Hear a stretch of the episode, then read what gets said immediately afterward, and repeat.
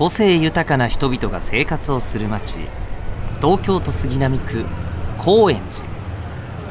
この町でひときわ個性が際立つ男がいた。名前は大黒賢治。町を知るために人を知る。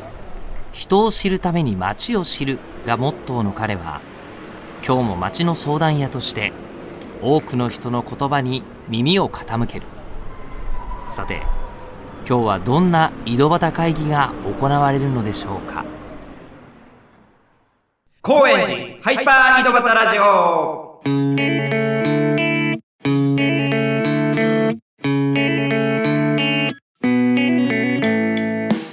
どうも町の相談屋大黒賢治です。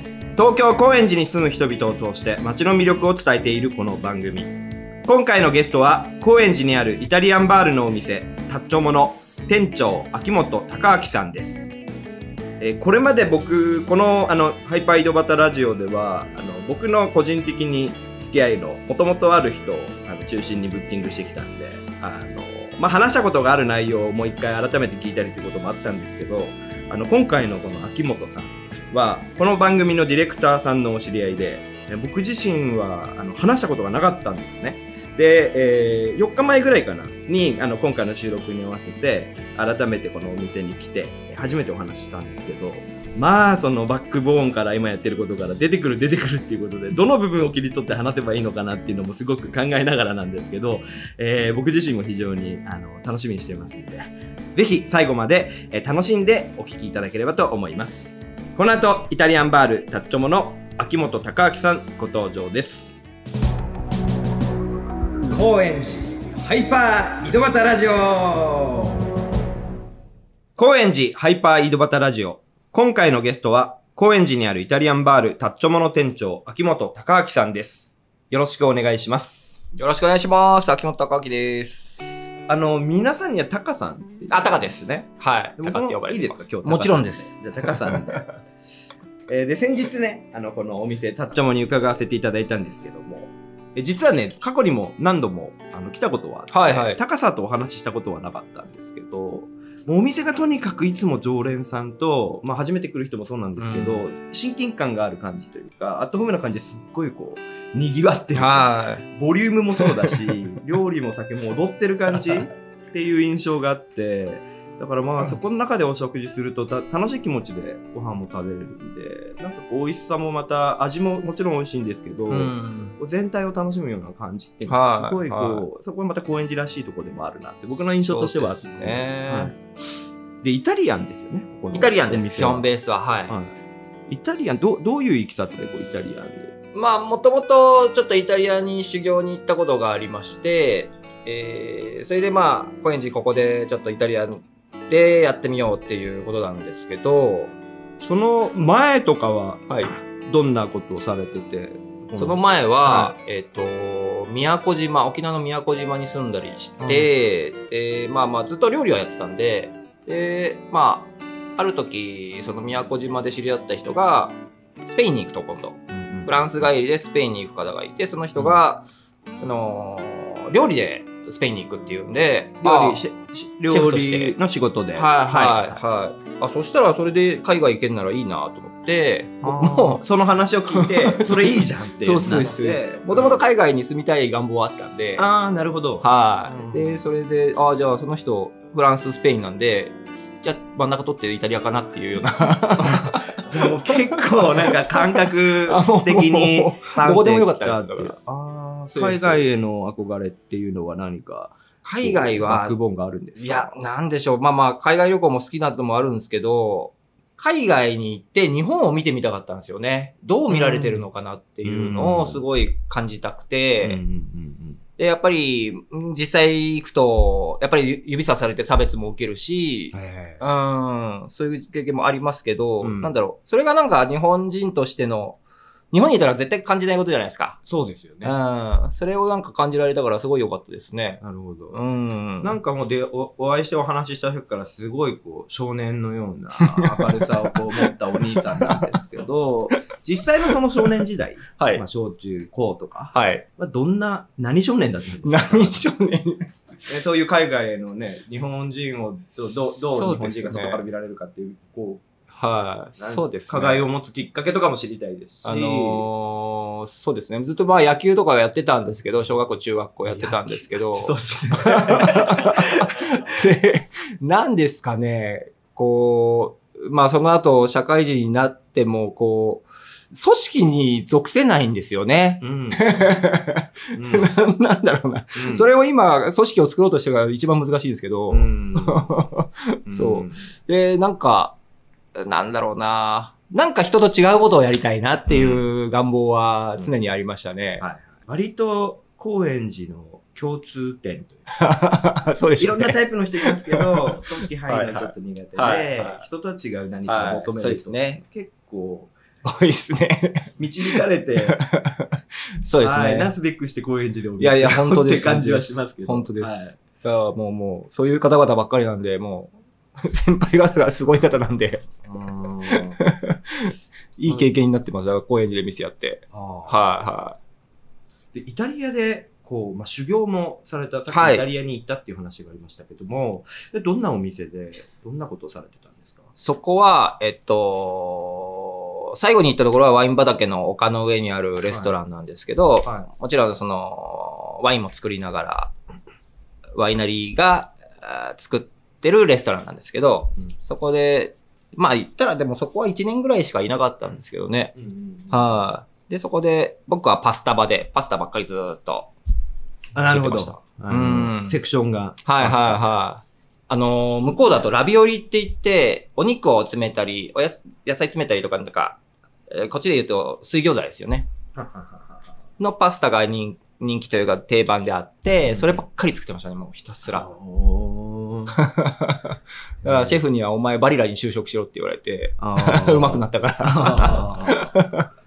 どんななんか経験とか、こう、日本に帰ってきてから何がこう生かされたとか、自分の人生にとってどういう時間の時期だったそうですね。やっぱ宝っすね。何よりも、なんだろうな。今でこそ、こう、Facebook とかで、こう、つながるようになったんですけど、それまで、え僕行ってた時はもう、電話をかけることすらえ大変だったんで、国際電話で。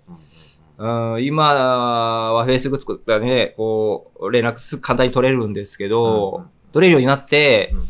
やっぱ海外に友達がいるっていうのはすごい嬉しいことだなっていうのと、うん。またこのコロナっていうのもあるし、そこでね、心配しながらお互い連絡取ったりして、はいはいうん、すごい財産になったなと思いますね。うん。国外に住んでると逆にその昔だと、うん。日本の昔の今までのつながりとかと連絡取りにくくなったりするじゃないですか。そういう一人でこう、身をな投げ出されて、はいそういう環境で暮らすっていうこと自体を、なんか今はなかなか体験しにくい部分もありますそうです。ね。うんうん。それでイタリアからまあ帰ってきて、高円寺で、これで。えーお店をオープンすることになるんですけども、はい。それはもうそ帰ってきてすぐだったんですか？えっと、1ヶ月、ん？違う、半年ぐらいか。はい。半年ぐらい、あの、その一緒に立ち上げた人間がいるんですけど、その彼と一緒に新宿のあ歌舞伎町でアルバイトしながら僕は、うんはいはいはい。準備期間。準備期間みたいな、はあーやっぱ仲間とアルバイトして準備していくっていうのもまた、い。そうですね。そうですよね。ここ演じストーリーなんだなって感じが してます。意外とこう、これまで聞いてきても、はいそういう話をちょこちょこあ、聞そうですか。くんですよ。うんえーで、えっ、と、高円寺という場所はい。を選んでオープンしたっていうところの理由をお伺いしたいです。えーっと、本当中央線でずっと探してて、うんで、まあ、まあ、二人だったんで、たまたま、まあ、物件を見たのもここが最初だし、シャッターを開けて内見したのもここが最初だったん一で、軒目ってこと一軒目でですへー。それでもう、まあ、家賃も安いっていうのがあったんで、まあまあ、な当時は無敵でしたね、だから。今だったら絶対できないですけど、悩んで悩んでやめちゃうけど、いいその時はもう、あ、もうもう、なんとでもなんべ、つって。いつ頃の話なんですか？そのそれが、まあ、立ち上げた時期。2007年なんで14年前ですかね。あはーでそこからじゃあお店がシンプルに14年ぐらい。い。そうですね。13年、4年目ですね。はいはいは14年目。うんまあ、印象的な出来事とか、まあ、それはこう、面白かったこともあれば、はいすっごい苦労したこともお伺いしたいんですけども。い。いや、この間、ついこの間ですけど、その、深夜に、若い女の子が一人でプラッと、1時過ぎですかね、入ってきたんですよ。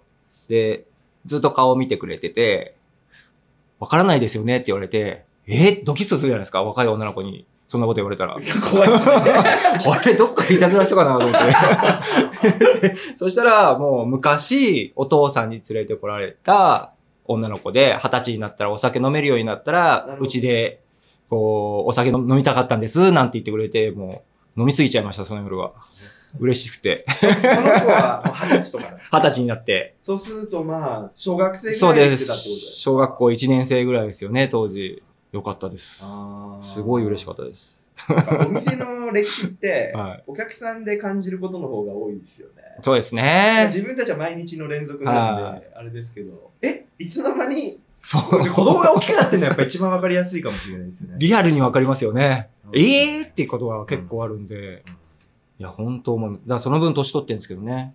私も。他になんかお店で、そのお客さん同士のはい。変化とか、なんかこう、まあ、結婚されるあ、結婚される方も、はいはいらっしゃいます？い。いらっしゃいます。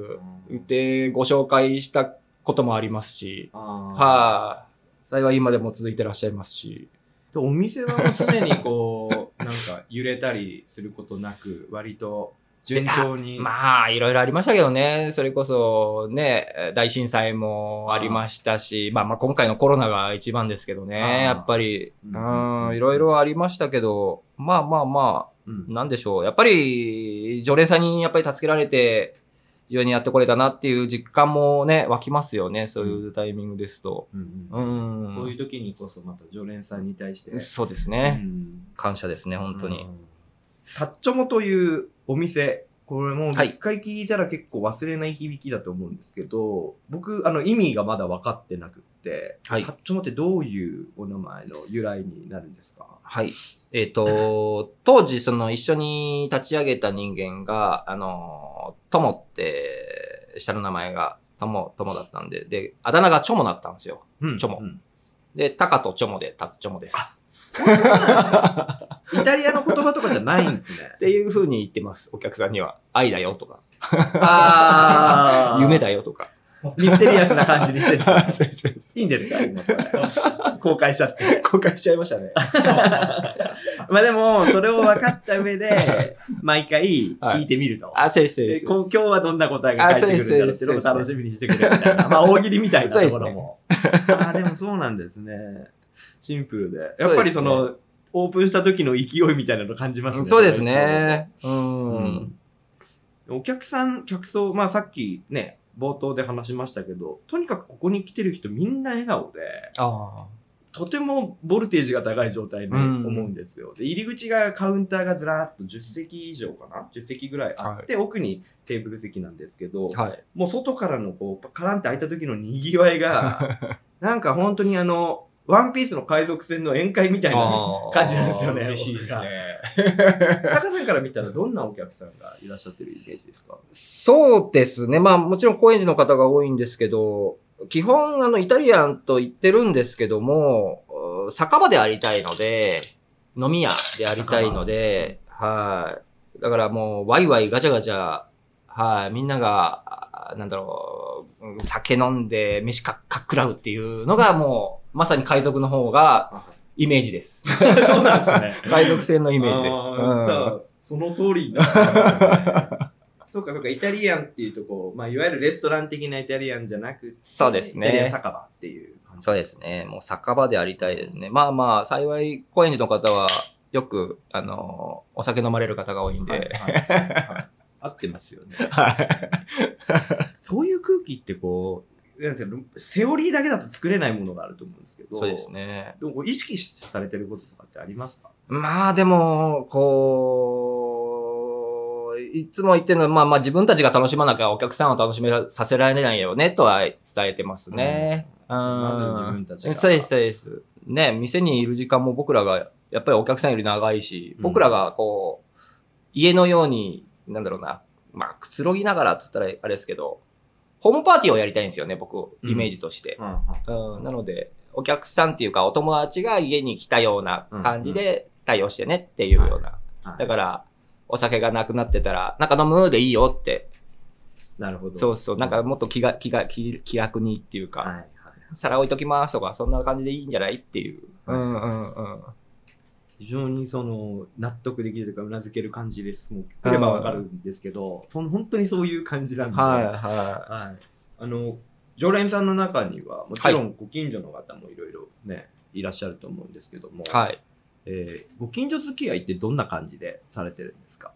えー、そうっすね。あの、まあまあ飲食店の方、同業の方が多いんですけど、はいいらっしゃる方で、まあ、うーん、なんでしょう。もう本当お友達ですね。うんうん。うん。まあ、ホームパーティーに、お家に、そうです、遊びに来る友達ですよねはい、はうんい。で、ね、同業なんで、その、ね、苦労する点も共有できるし、まあ、あと、ディレクターの森岡さんとも、個人的にも遊んでもらったりとか。あこの番組のディレクターの。お客さんと友達になって遊ぶっていうことも結構あるんですか、ありますね。うんはい。好きです、それこそ。はい。どんなことされるんですか？僕は最初、あの、ラフティングはね、毎年行ってますね。えー、じゃあもう車で出かけるぐらいの遊びをするんですね。あ、そうです、そうです。そのラフティングは、あの、中央線で行くんですけど、奥多摩の方に。ーはい。はい。まあまあまあまあ、ひたすら飲んでますね。終わってからバーベキューして。で、お仕事の場でも飲んで、で、個人的な遊びでも飲んでってはい。いう。そうです、もう。うんまあまあ、お酒ありきのお付き合いが多いですね、やっぱりね。うんはいうんなんかこう、遊び以外にご近所同士でやってることとかはありますか？あのー今だと、食材を共有したりとかして、はあ。えっと、近くの飲食店の方と食材を共有して、はい。なんか、イベントをやろうかっていうのをやったり、はい、なるほど。先日もハーベストっていうので、九州の食材を、じゃあ何店舗かで共有して、イベントやろうってやってたんですけど、はそんなことにも広がっていっい、た。はい、ではすね。うん。高円寺の、まあ、ご近所の話を伺ってきましたけども、こうお店をね、うん。一軒目で、うん。もう内見一軒目で決めた高円寺。まあ結構こう事故のような スタートでもあったのかなと思うんですけど、やっていく中で、あの、タカさんが考える高円寺の魅力ってどんなところだと思いますか、そうですね。やっぱり、なんだろうな、家ですね。うん家って感じがします、すごい。うんだから、なんだろう。と、僕はやっぱ酒の匂いが強いなって感じますね、高円寺は。はうんい。やっぱり象徴するのが、あの、ガード下の、あの、溢れてる、酒屋で溢れてるような人が、路上で飲んでるような感じが、やっぱり高円寺の美しい絵だなって感じますね。なんかこう、酒飲みばっかりなんだけど、謎にキラキラしてる感じしますよね、あれ。で、パワーを感じますね、やっぱりすごい。ううんん。好きなスポットなんかはありますか？それこそ高架下の。はい、高架下の風景ですね。うんああ、もう、もう、大好きです。他になんかこう違うシーンで違う好きなスポットっていうのは？あとは、どこですかね、やっぱり、なんだろうな。あの、入り口ですかね、純情通り商店街っていう看板とか、はいはいはい。なんか、商店街が、なんだろうな、活気づいてるじゃないですか。そうですよね。はい、はい。なかなか、ね、今、商店街が下火になってきてる中で、元気な商店街が多いなと思ってるんで、そうですよね。うん。うん。あれこそだから、なんだろう、高円寺降りてすぐのアーケードの商店街の純情通りっていうのがなんか、うん高円寺の一番いいイメージかなと思いますけどね。象徴みたい象徴みたいなね。ううんん。なるほど。まあ、そんな高円寺の中で、タッチョモっていうのは、はい。みんなにとってどういううん居場所でありたいのかみたいなって。まあ、そうですね。さっきも言ってましたけど、その、い家みたいなホームパーティーをやりたいので、うん、帰ってくる感じがいいですよね。うんはい、うん何年か経って、結構引っ越されてる方も多いんで、高円寺から出られて、その方が、またね、何年かして帰って来られても、同じような、なんだろう、店として、モチベーションとしてあれば、すごい嬉しいなと思いますけどね。うん。街がその家みたいだっていうのは、は僕も今はもうこの今年から特にそれにフォーカスして活動していて、はいはいはいはい。街をもっと家にしようっていう。で、このラジオでもそうですし、普段こう話していく中でも、はい家っていうキーワード出す人むちゃくちゃ多いんあですよ。そうですか。増えてきてもいて、はいはで、街の性格もあるし、時代の問題もあると思うんですよね。うんこのシェアする感覚い。とか。で、なんかそれをこう、また一歩二歩深掘りして進めていけば、はいよりこの街が独特のものになっていくんじゃないかなって考えてるんですけど。どういう部分でい家っぽいなみたいな感じ感じですいや、なんだろうな。まあ、下町感がすごい強いなっていうのを、うんまあまあ僕下町で住んだことないからあれなんですけど、うんなんか、横とのつながりもすごい強いというか、ううん、まあ家って感じるぐらいだから、なんだろう、家族みたいな感じだと思うんですよね。うんうんいる人たちはそうですね。すようん。は僕、あの、車がほほぼホコ天じゃないですか。いはいはいはい。それ結構影響大きいかなと思ってて。ああ、分断されない、そうです。ね。三茶とか下北とか、やっぱりこう車が、あーまあ、下北は結構入ってあの、あれですけど、はなんかまあ飲み歩きができるっていう。そうですねもう全部が廊下みたいな感じい。で、はいはい。それが商店街が生きてることにもつながるしっていうあのも結構大きな要素かなと思ったりしてるんですけど。そうですね。うん確かにそうですね。うんタッチョムはその中においてもこう、ただいまって言ってくれるような、そうですね場。所なのかなっていうふうに、うーん。思います。うん。ということで、あっという間にお時間になりました。本日のゲストは、高円寺にあるイタリアンバール、タッチョモの店長、えータカさんこと、秋元隆明さんでした。ありがとうございました。ありがとうございました。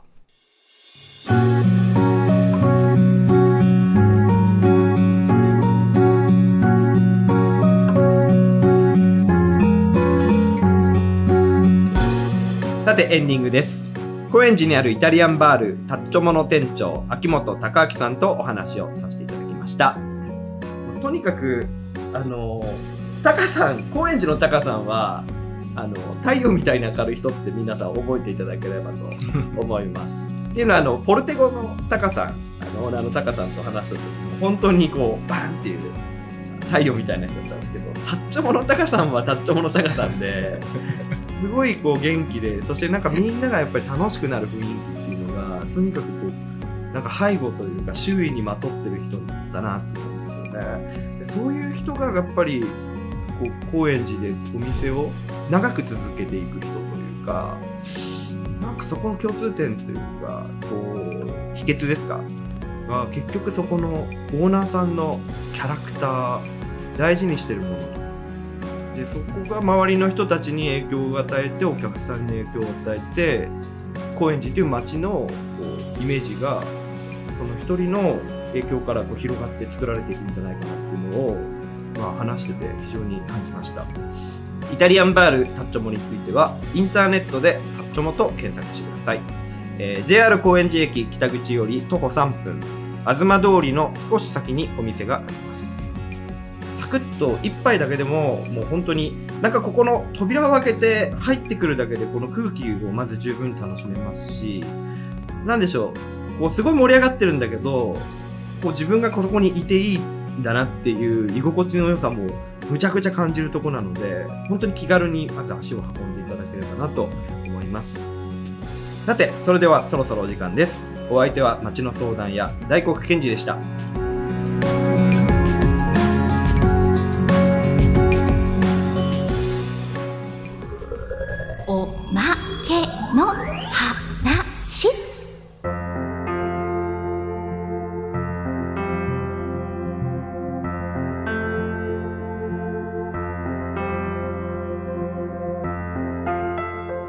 え僕は自分自身を宇宙人というあの定義づけをしてるんですね。そこで、タカさんに質問です。ズバリ、宇宙についてどう思われますか？難しい質問ですけど、その、宇宙に、やっぱり僕も行ってみたいなと思うんですけど、宇宙出展したいですね。おその際には。タッチョも火星展とか、あゆくゆくは。あ。その時は、えー、お客様誰になるんですか？お客さんは宇宙人じゃないですかね。うん。でも、なんか、この間テレビでやってたんですけど、あのー LED だけでイチゴが育てられたり、工場の中で、今、野菜が育てられたりするじゃないですか。だから宇宙でも全然いけるんだろうなっていうのがあ食材も宇宙で食材、宇宙産の火星産のイチゴとか、なんかできるんだろうなって、そうなると飲食店もできんじゃねえかなと思って。いやー次飲み来るのが楽しみになりました。じっくり話しました。そう遠くない未来だと思ってたんで。そうですねん